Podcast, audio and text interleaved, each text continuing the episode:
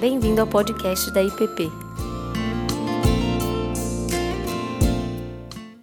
Quero convidar meus irmãos a abrirem a palavra de Deus no Evangelho de Mateus, capítulo 11.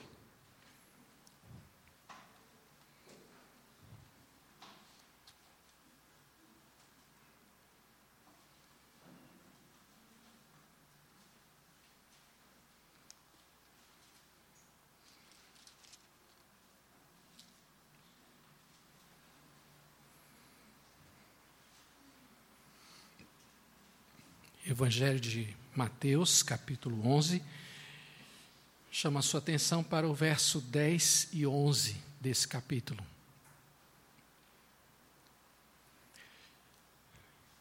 Mateus 11, 10 e 11. Leia comigo, por favor. Este é de quem está escrito: Eis aí eu envio diante da tua face o meu mensageiro o qual preparará o teu caminho diante de ti. Em verdade vos digo, entre os nascidos de mulher, ninguém apareceu maior do que João Batista, mas o menor no reino dos céus é maior do que ele. Pai, te damos graças pela leitura da tua palavra. E agora eu te peço perdão pelos pecados cometidos contra ti e oro para que nesse momento tu abençoes o nosso coração para ouvirmos a tua palavra. Ajuda-me a entregar a mensagem, meus irmãos, a recebê-la. Eu oro assim, em nome de Jesus. Amém. No dia 11 de abril de 2015, depois de 50 anos de isolamento, o presidente dos Estados Unidos, Barack Obama, ou ex-presidente, conversou com Raul Castro, irmão do Fidel, e restabeleceu relações diplomáticas entre esses dois países. Para você ter uma ideia, a última vez que isso aconteceu foi em 1956, entre os presidentes Dwight Eisenhower e Fulgêncio Batista, de Cuba. Naquele dia, Barack Obama, no seu discurso, ele disse: os Estados Unidos não ficarão presos ao passado. É a primeira vez que em mais de meio século serão restabelecidas formalmente as relações diplomáticas. E Raul, Raul Castro, na ocasião, respondeu dizendo: já era hora de eu falar aqui em nome de Cuba. Todos têm dúvidas conosco, menos o presidente Obama. É um homem honesto, e isso se deve à sua origem humilde. Então, esse encontro que parecia impossível aconteceu. E essa noite eu quero falar de encontros extraordinários que a Bíblia registra. Imagine você estar entre aquelas centenas e milhares de pessoas que é, foram ao Jordão nos dias do profeta João Batista. Imagine que você está ali para se batizar. Você está entre aqueles que entenderam a mensagem de João, está arrependido de seus pecados e deseja ser batizado pelo profeta. Você está na fila, só que hoje tem muita gente. E você ouve a, a voz de João misturada às vozes daqueles que glorificam a Deus naquele momento de restauração espiritual. João está vestido de uma túnica de pelo de camelo, amarrada à cintura por uma tira de couro. E ele está pregando a mensagem de sempre com aquela paixão, dizendo: mudem de vida. O rabino de Deus está aqui. Preparem-se para a chegada de Deus. Tornem o caminho plano e reto. Eu batizo com água aqueles que se arrependem dos seus pecados. Mas está vindo um outro, muito maior do que eu, tão grande, que eu não sou digno de carregar os seus calçados. Ele batizará vocês com Espírito Santo e com fogo. Imagine que você é o último da fila e de repente um homem aparece e fica atrás de você. Agora, ele é o último da fila, o último batismo do dia. Depois de ser batizado, você volta para sair da água e ouve o seguinte diálogo. Jesus caminha em direção a João, olha para ele e se cala. A austeridade do rosto de João dá lugar a uma expressão serena, o tom de voz que era antes alto e estridente, agora é quase um cochicho. E você ouve os dois conversando. Não, Senhor. O Senhor não. Sim. Eu sim, e por que não? Mas como é que eu vou fazer isso? Fazendo. Simples assim. Senhor, eu eu é que preciso do teu batismo aquele que só o Senhor pode dar, o batismo do Espírito Santo, não, Senhor, do meu.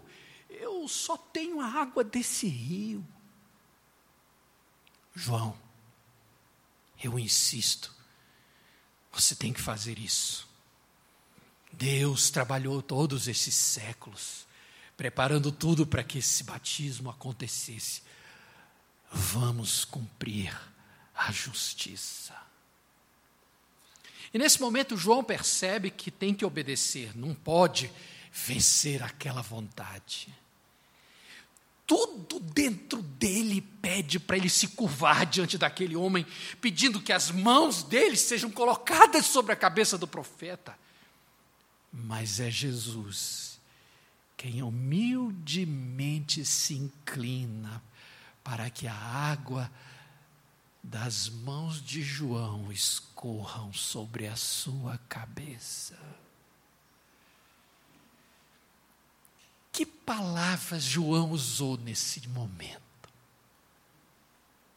Poderia ele proclamar o que possivelmente dizia aos pecadores: arrependei-vos, porque está próximo o reino dos céus? É claro que não. Poderia, Jesus, poderia João dizer àquele que nasceu sem pecado: endireitai as vossas veredas? Nós jamais saberemos o que é que João pronunciou no momento do batismo de Jesus. Mas sabemos que Jesus começou a orar naquele momento, e enquanto ele orava, veio uma voz do céu dizendo: este é meu filho amado em quem me comprazo. Se você tivesse ali nas águas do Jordão, provavelmente não teria entendido nada do que se passou.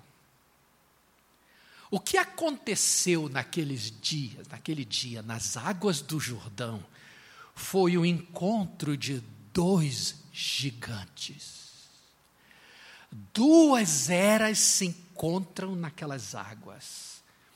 No fim da lei, o início do Evangelho. A antiga dispensação passa a tocha da redenção à nova dispensação. Esse é o encontro legítimo do último sumo sacerdote e do verdadeiro e último Rei de Israel. João Batista era para ser o sumo sacerdote de Israel, porque a mãe dele, Isabel, era descendente de Arão, irmão de Moisés, a principal condição para um filho de Levi ser o sumo sacerdote. E nessa função, João Batista era o único de sua geração que poderia entrar nos Santos dos Santos e derramar sangue no propiciatório. Mas uma vez por ano, ele poderia entrar diretamente na presença do Senhor. Mas como a arca estava perdida, desde os dias da invasão dos babilônios, não se fazia mais esse sacrifício. Então Deus andava com João Batista no deserto. E Jesus, rei de Israel, era da tribo de Judá, da casa de Davi, aquele de quem o anjo Gabriel disse: Este será grande, será chamado Filho do Altíssimo. Deus, o Senhor, lhe dará o trono de Davi, seu pai. O lugar de direito de João Batista era no templo. E o lugar de direito de Jesus era no palácio, no trono de Davi.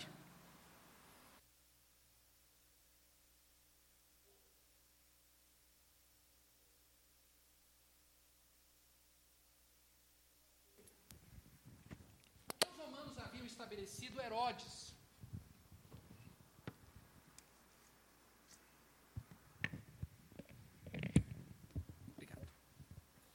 Os romanos haviam estabelecido Herodes no trono de Judá, um impostor, e colocado Anás e Caifás no templo como sumos sacerdotes. Naquele dia, o Jordão foi palco do mais esperado momento da história.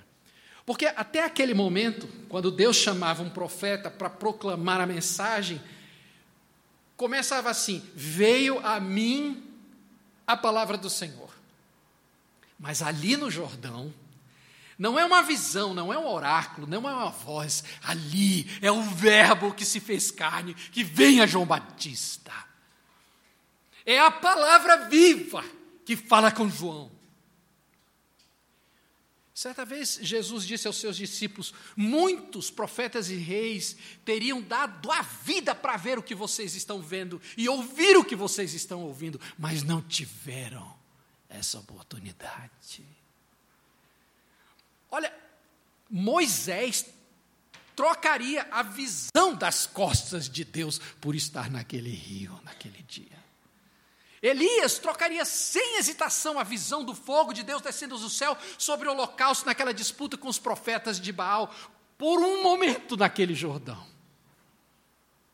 Salomão abriria alegremente mão de todos os teus tesouros para por um momento estar naquele rio para ver o descendente. Porque ali no Jordão o reino de Deus é chegado, a plenitude dos tempos é revelada.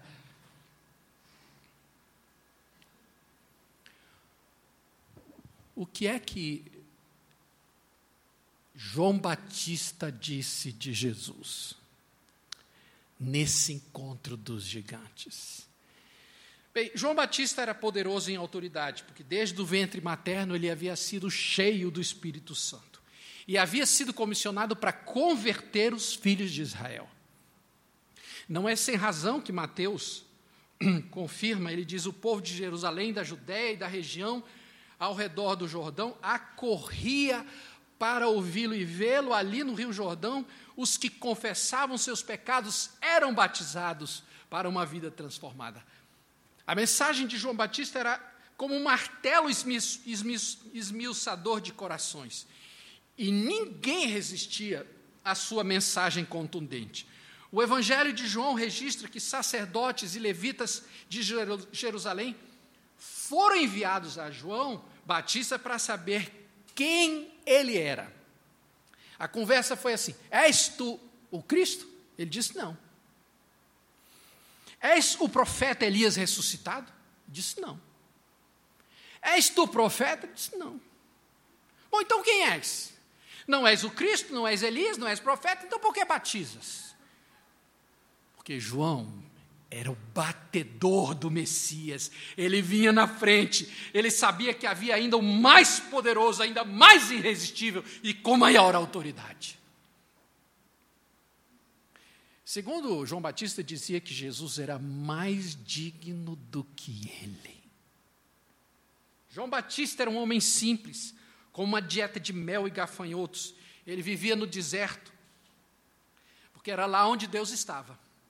João Batista era um homem totalmente imune aos benefícios do imperador e ou de Herodes. Ele não usava o dinheiro do imperador, ele não morava nas casas de Jerusalém, ele não era comprado por qualquer incentivo do Estado. João era irrepreensível e que podia, sem o menor receio, dizer abertamente ao rei Herodes: Não te é lícito tomar a mulher do teu irmão.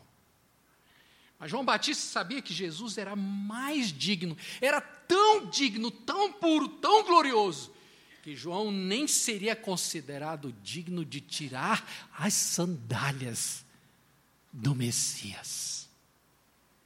Em terceiro lugar, João Batista disse de Jesus que ele batiza com o Espírito Santo. João Batista sabia que Jesus tinha autoridade para conceder o Espírito Santo. No Antigo Testamento, ter o Espírito Santo era um privilégio concedido a algumas poucas pessoas. Você se lembra quando Davi pecou adulterando com Betseba, mandando matar o marido dela? O seu arrependimento foi tão profundo que ele dizia assim: Não me repulses da tua presença, nem me retires o teu espírito, o teu Santo Espírito. Mas o Messias daria o Espírito Santo a quem quisesse, porque ele tinha essa autoridade. Isso explica a dificuldade de João Batista em ministrar o batismo a Jesus naquele dia.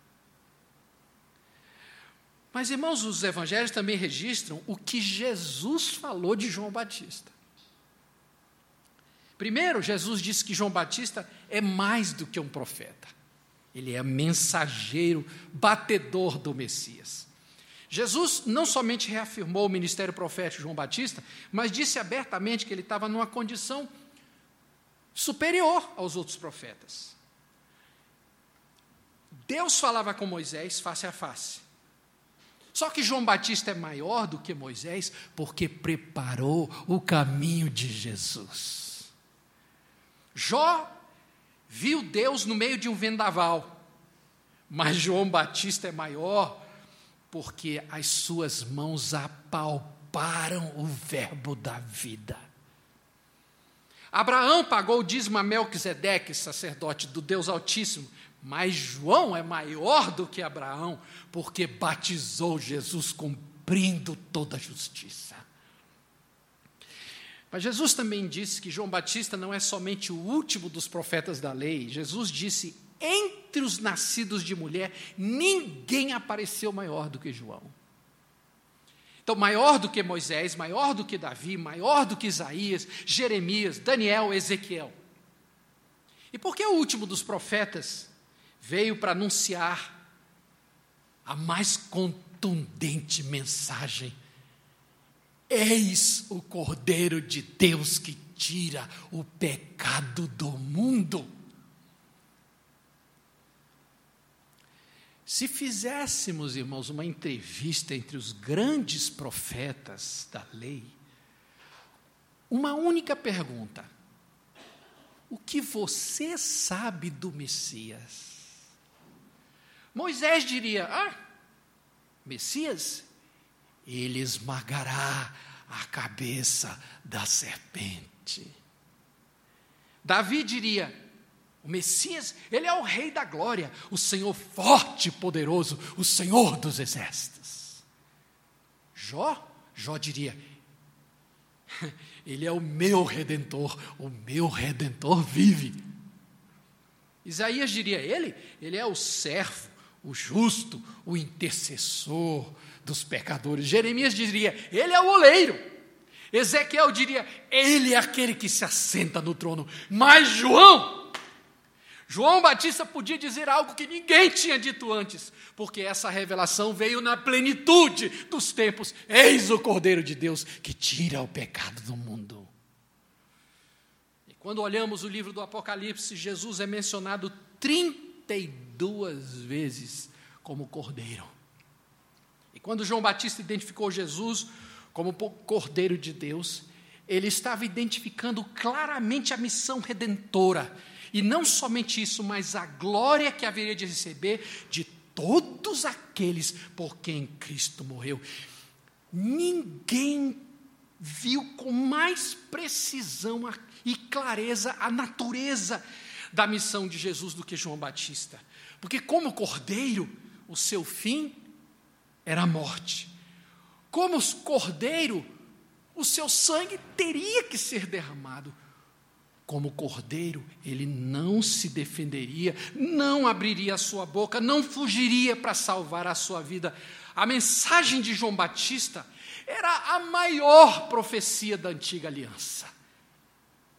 E ali no Jordão, dois gigantes, João Batista, o sumo sacerdote da antiga aliança, e Jesus, o mediador da nova aliança e rei de Israel, duas eras se cumprimentam antes de se separarem para sempre.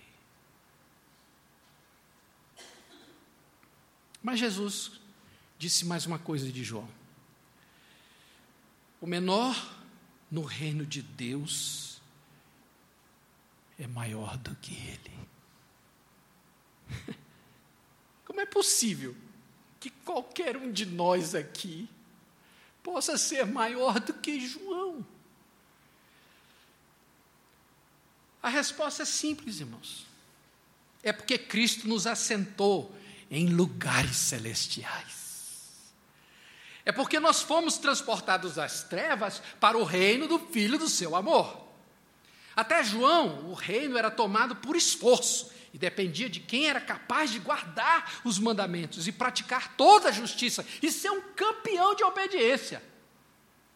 Mas o reino de Deus agora é um dom gratuito baseado na obediência e na justiça de Cristo. No batismo, Jesus disse: convém cumprir toda a justiça. Então, Jesus podia cumprir a justiça, mas eu não posso. Pelo Evangelho, a justiça de Cristo me é imputada pela graça mediante a fé. Se João entrasse por aquela porta ali hoje, ele ficaria certamente admirado como alguns de nós conseguiram entrar no reino.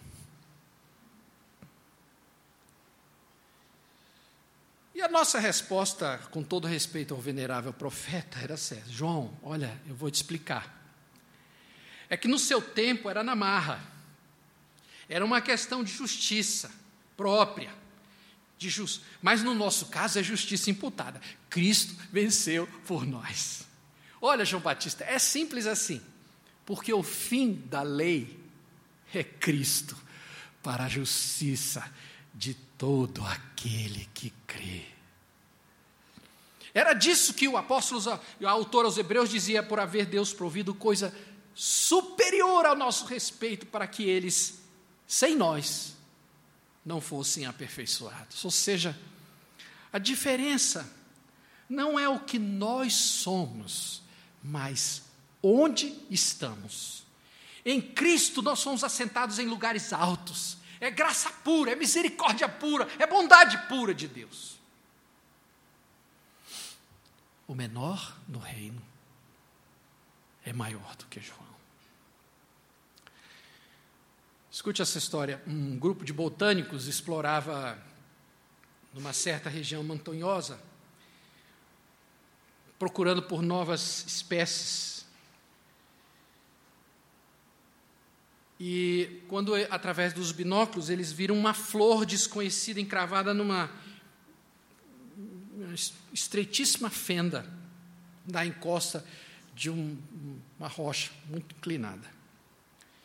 E somente seria possível apanhá-la se alguém descesse até ela. Precisava ser uma pessoa leve para ser baixada por uma corda. Então havia um garoto que estava acompanhando a expedição e, eles perguntaram se ele poderia aceitar a tarefa. O garoto foi, olhou assim na beira do abismo, deu meia volta e saiu correndo. Um pouco tempo ele voltou, na companhia de um homem. Ele disse: Agora eu vou. Cadê a corda? Aí os, os pesquisadores disseram: Ué, mas você saiu correndo, a gente pensou que você tinha desistido. Ele falou: Claro que não. É, eu vou buscar a flor que vocês desejam. Aí eles perguntaram: Ué, por que você não foi naquela hora e vai agora? Ele disse que agora é meu pai que vai segurar a corda.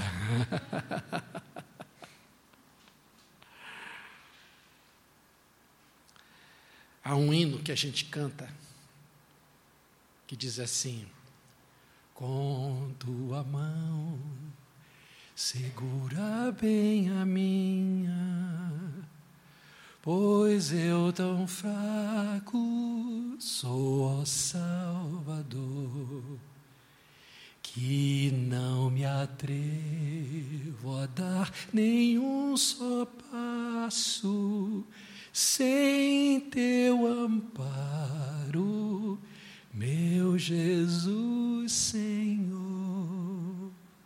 Gosto disso. Com tua mão. Bom, alguém aí deve estar sentado pensando: poxa, pastor Edilson, o que eu tenho a ver com isso?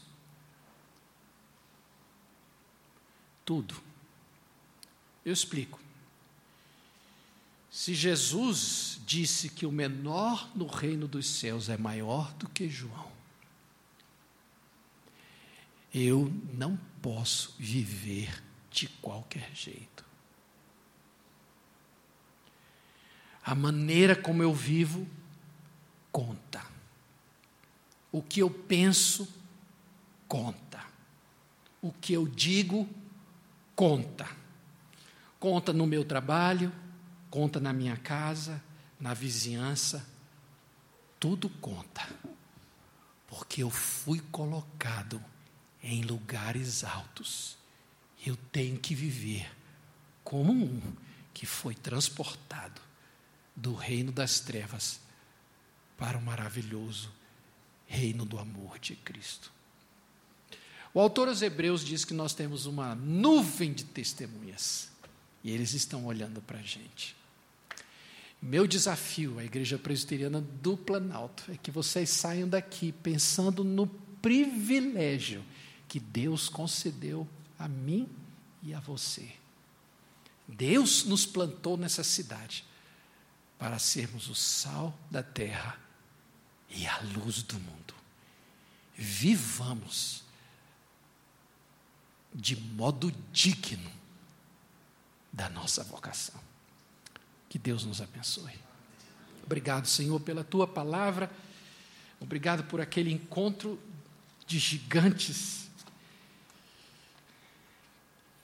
Obrigado porque dali saiu a nossa esperança. João passou a tocha a Jesus. E ele foi à cruz e nos comprou. Não com ouro e nem com prata, mas com seu sangue precioso. Agora dá no Senhor honrar o presente e a graça que recebemos, de tal maneira que sejamos encontrados dignos quando o Senhor Jesus voltar. É a minha oração e eu a faço por amor de Cristo Jesus, nosso Senhor. Amém.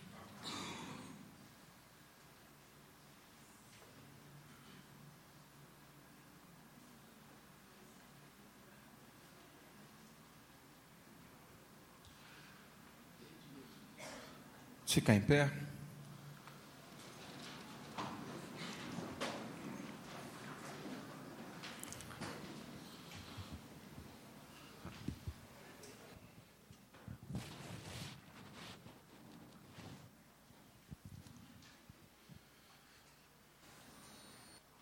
Vamos orar, encerrando nosso culto. Depois o pastor Edilson vai cantar mais duas canções ainda. E não vai embora rapidamente. Ah, fique, cumprimente aí os nossos visitantes. Ah, hoje tem departamento infantil servindo um pastel, o lanche é hoje por conta deles. Então desça, compre seu pastel, fique aqui, vamos ter um tempo de conversa, bate-papo, tá bem? E que Deus o abençoe. Vamos orar. Pai Santo, somos gratos pela, pela tua palavra tua palavra que sempre nos encontra. Somos gratos porque Cristo Jesus veio, se entregou. Somos gratos porque Ele é o Cordeiro que nos tirou das trevas, do pecado, por meio do seu sacrifício nos transportou para o reino de graça, de amor, de misericórdia, de luz. E como bem nos lembrou, Pastor Edilson, que possamos viver de forma digna esse tão grande amor, sacrifício e entrega feita por nós. Guia-nos, Pai, por este santo caminho. Que esta vida seja manifesta aos outros que ainda não te conhecem, para que se voltem a Ti, para que tenham um encontro com essa vida plena e abundante, na qual já fomos resgatados no Teu Filho Jesus. E o Senhor te abençoe e te guarde. Que o Senhor faça resplandecer o rosto sobre ti e tenha misericórdia de ti, meu irmão. O Senhor sobre ti levante o rosto e te dê a paz. Amém. Você acabou de ouvir o podcast da IPP. Para saber mais, acesse nossa página em www.ippdf.com.br.